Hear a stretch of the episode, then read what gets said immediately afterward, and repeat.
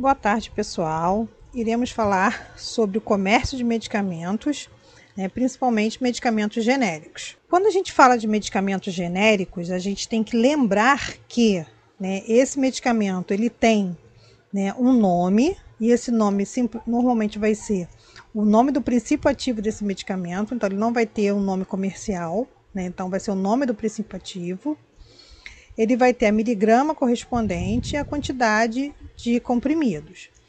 Essa tarja amarela, né, com G de medicamento genérico, ele é determinado é, é, como uma das normas é, criadas para o medicamento genérico, que é a Lei 9.787 de 2000, da Lei 9.787 de 1999, né, que toda embalagem né, de genérico tem que estar tá escrito medicamento genérico. Todo medicamento genérico ele vai ter essa tarja amarela, né, com como expressão de medicamento genérico, e azul seria a letra, né? Então, a tarja amarela, né, seguida descrita com a letra azul, né, escrito medicamento genérico. E essa tarja vermelha aqui, venda sob prescrição médica.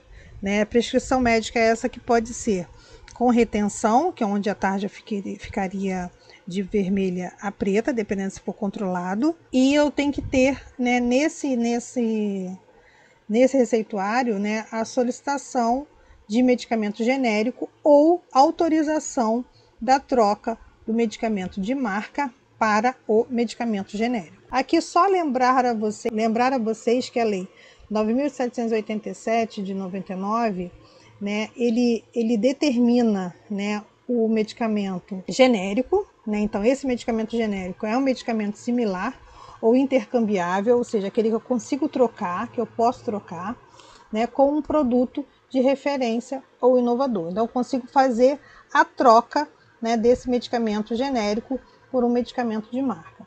Então, esse medicamento inovador é aquele primeiro medicamento que foi registrado e tem uma detenção de patente, né?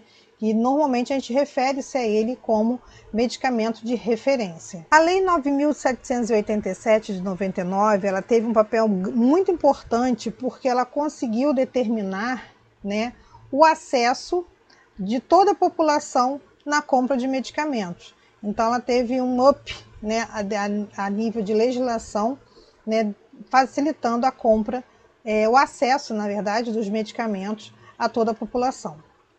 E uma novidade que foi trazida por essa lei foi estabelecer que, dentro de um determinado prazo, né, aquela medicação tinha uma exclusividade, né, não seria ad eterno, não seria para sempre daquela daquela produto, daquela esse direito, né, seria um prazo, não seria eterno daquele fabricante. Então essa lei veio para melhorar isso, né, para não deixar é, é, um direito exclusivo a determinada produção de medicamento. A lei também dispõe é, dentro das leis que regulamentam a, os medicamentos, nós temos a Lei 5.991 de 73, que dispõe sobre o controle sanitário do comércio de drogas, medicamentos, insumos farmacêuticos e correlatos. Né? Então, dentro das disposições preliminares, o artigo 4 dessa lei, no capítulo 1, diz o seguinte: né? Ele define droga, medicamento, correlatos, ele sai definindo né, é, o, que é, o que seria cada um deles. Então, qualquer dúvida é só entrar nessa lei.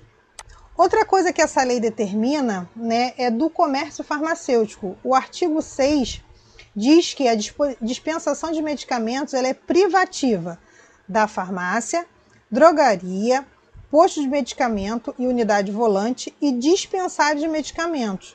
Então, todos esses locais são vão ter né, a, a, a dispensação privativa. Então, esses locais são, né, têm por obrigação ter essa dispensação.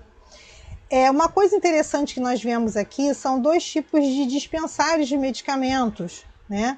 Aqui um, um dispensário de medicamentos que a gente já está acostumado a ver, e aqui o, o, dispensário de medicamentos eletrônicos, né? Que a gente digita aqui o que vai ser solicitado e ele aponta dentro dessas gavetinhas, ligando, tendo uma, um, um, som, né, dando um, um ruído, né, dizendo que aquele, aquilo que você quer, aquela medicação que você quer, está na gaveta tal. Então ele acende a luzinha e dispara um, um, som. Uma coisa importante dentro da dispensação de medicamentos, que essa lei frisa bastante, é o, é o capítulo 6, o artigo 35, né, de como essa receita deve ser aviada, como ela deve ser prescrita.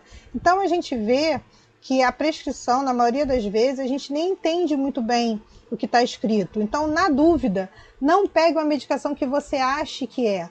Você liga, entra em contato com o médico e peça para ele esclarecer essa dúvida. E no verso da receita, se essa medicação não for é, com receita não for ficar presa na farmácia, né, deixe escrito na parte de trás, né, devolva para o cliente escrito que no dia tal, a tantas horas, foi falado com o médico por telefone e este esclareceu que a medicação é, aviada é. Aí escreve lá a medicação aviada com letra legível. Aqui eu coloquei para vocês alguns exemplos de, de receitas, né? Então a gente vê essa primeira aqui, que não dá para enxergar muita coisa. Então a gente vê que a primeira é fluoxetina, a segunda pode ser clorpromazina, nessa daqui muito na dúvida do que é, então a receita tem que estar legível, né? Então essa receita não está aprovada. Essa daqui também, ó, não tem uma letra legível, né?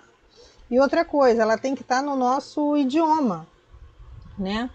Olha só que, que receita escrita bonitinha.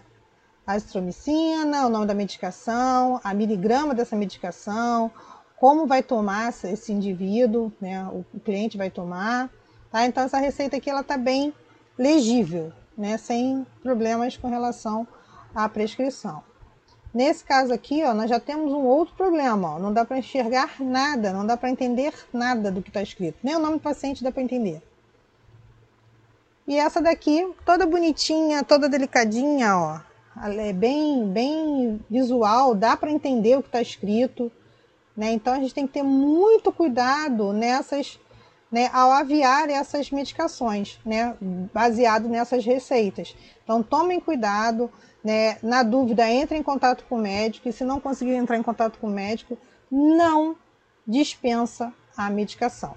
Do receituário. Então, o artigo 6 também, o artigo 6, o artigo 38 do capítulo 6 também diz que a farmácia e a drogaria ela disporão de rótulos impressos para uso de embalagem dos produtos aviados, né? Aquele que é pronto para servir, pronto para entregar para o cliente e nele deve, tar, deve constar o nome e endereço do estabelecimento, o número da licença sanitária, o nome do responsável técnico e o número do registro no Conselho Regional de Farmácia.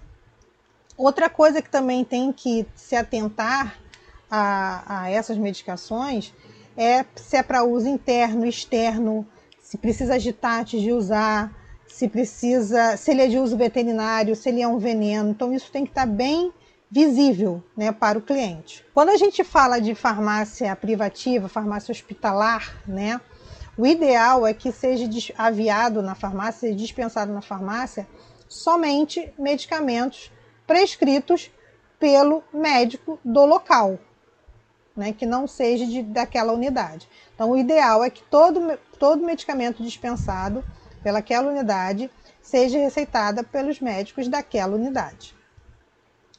Aqui é, coloca né, como sendo um dos códigos de ética médica né, é, a letra do médico. Né? Então, é vedado ao médico receitar, atestar ou emitir laudos de forma secreta ou ilegível, né? que é o que a gente viu naquelas receitas que não dava muito para ler. Então, o próprio Código de Ética Médica já determina isso, né? E isso deve ser levado em consideração por quê? Porque um entendimento errado daquilo que está escrito pode levar a uma dose eh, de medicamento e medicamento errado ao paciente.